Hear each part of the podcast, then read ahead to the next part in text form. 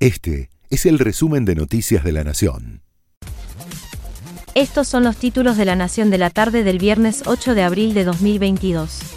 Aumenta 50 el número de personas muertas, incluyendo a cinco niños, por un ataque con misiles contra una estación de trenes en la ciudad de Kramatorsk, en el este de Ucrania.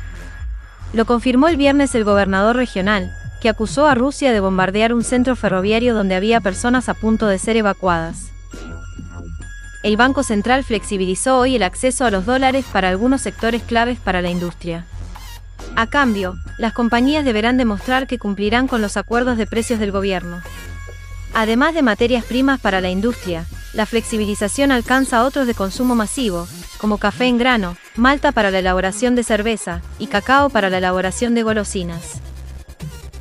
Cinco integrantes de una familia resultaron heridos esta mañana luego de que el auto en el que viajaban sufriera un desperfecto mecánico cuando cruzaba las vías del tren Sarmiento, en Merlo, y fuera chocado por una formación.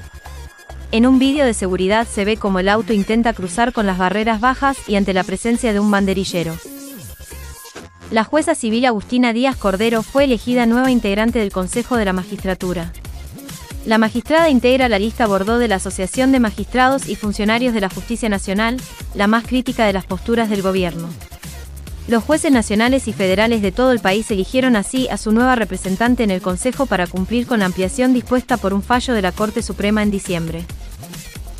El Gobierno Nacional propuso que se agregue una hora más de clase a las escuelas primarias de todo el país, pero en la reunión de hoy del Consejo Federal de Educación se decidió abrir una mesa de trabajo conjunta con los diferentes sectores, incluidos aquellos que cuestionaron la propuesta. Entre los motivos de rechazo que esgrimieron los principales sindicatos están las condiciones laborales, las horas de trabajo y la remuneración. Este fue el resumen de Noticias de la Nación.